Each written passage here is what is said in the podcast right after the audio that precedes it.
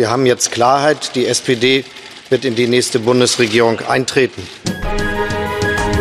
Das Handelsblatt Morning Briefing von Hans-Jürgen Jakobs. Guten Morgen allerseits. Vom Eise befreit. Der Faustmonolog gilt in diesen Tagen für Wetter und Politik gleichermaßen. Die SPD-Mitglieder haben sich nach intensiver Selbstanalyse für die sanfte Form der Disruption entschieden. Die Partei soll sich häuten bei gleichzeitiger Regierungsbeteiligung.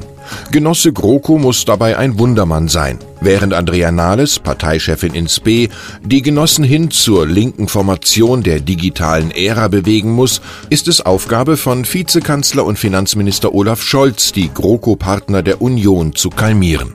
Ohne ein neues Godesberger Programm, so viel ist sicher, wird die neue Doppelstrategie scheitern. Dr. Sigmund Freud lehrt das Patientenkollektiv SPD, der Mensch ist so armselig, wenn er nichts will, als am Leben bleiben. Nachdem die Republik wochenlang auf das Votum der Sozialdemokraten gewartet hat, muss sie nun gespannt darauf sein, wie die Traditionsgemeinschaft die frech ausgehandelten sechs SPD-Ministerposten besetzt. Für eine Partei, die das schlechteste Ergebnis ihrer Geschichte erreicht hat, ist das ziemlich viel Wirbel. Als eher unwahrscheinlich gilt, dass Sigmar Gabriel Außenminister bleibt. Der Mann stört die Kreise und kennt sich mittlerweile in den Krisengebieten der Welt um einiges besser aus als in den Debattenzonen der Sozialdemokratie. Die CSU wird dagegen schon heute ihre Vertreter benennen. Neben Horst Seehofer als Bundesinnenminister werden womöglich Generalsekretär Andreas Scheuer als Verkehrsminister und Vizechefin Dorothee Bär als Entwicklungsministerin eine neue Heimat finden. Die Berliner Kalamitäten könnten sich im Vergleich zu römischen Chaoszuständen als Piccolo-Problem herausstellen.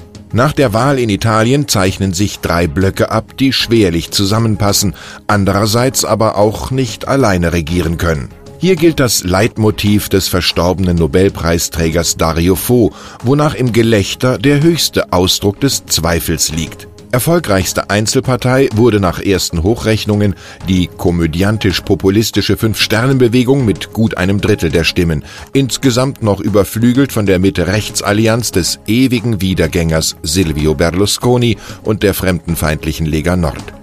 Deutlich dahinter die Demokratische Partei, der auch der einst so charismatische Ex-Ministerpräsident Matteo Renzi nicht mehr helfen kann. Größte Gemeinsamkeit dieses Trio Infernale, die unbezwingbare Lust an höheren Schulden.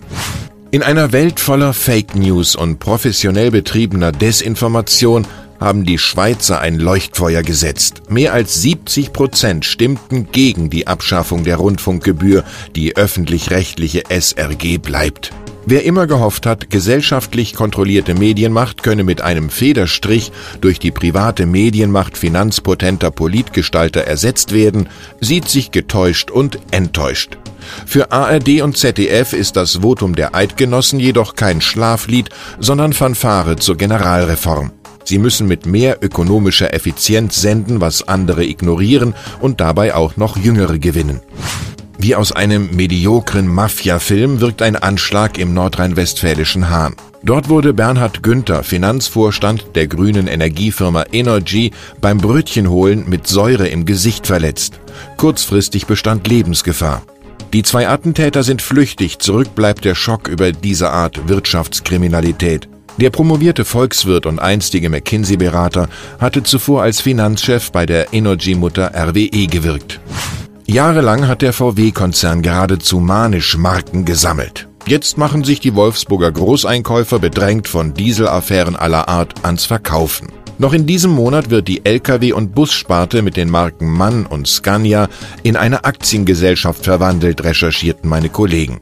Ziel Börsengang 2019. Da der Ankeraktionär der Porsche Piech-Clan offenbar sein Okay gab, steht dem Plan wenig entgegen. Im Zugzwang ist nun Marktführer Daimler, der Ähnliches erwägt, neuerdings aber mit dem chinesischen 9,7% Aktionär Li Shufu Gili einen Störenfried in den heiligen Hallen von Sindelfingen vorfindet. Zum 90. machen sich die Oscars selbst ein Geschenk. Alle Eindrücke vergessen zu machen, dass Hollywood lange Zeit ein Fest weißer Männer war. Moderator Jimmy Kimmel lobte stellvertretend Wonder Woman und Black Panther sowie die penislose Filmtrophäe. Eine überlange Show in Zeiten von Hashtag MeToo als großes patriotisches Freiheitsversprechen. Erwartungsgemäß unter den preisgekrönten Filmen Three Billboards Outside Ebbing, Missouri, beste Schauspielerin Frances McDormand, sowie The Shape of Water, zum Beispiel für die beste Regiearbeit Guillermo del Toro. Ich wünsche Ihnen einen vergnüglichen Start in den Tag. Es grüßt Sie herzlich Hans-Jürgen Jakobs.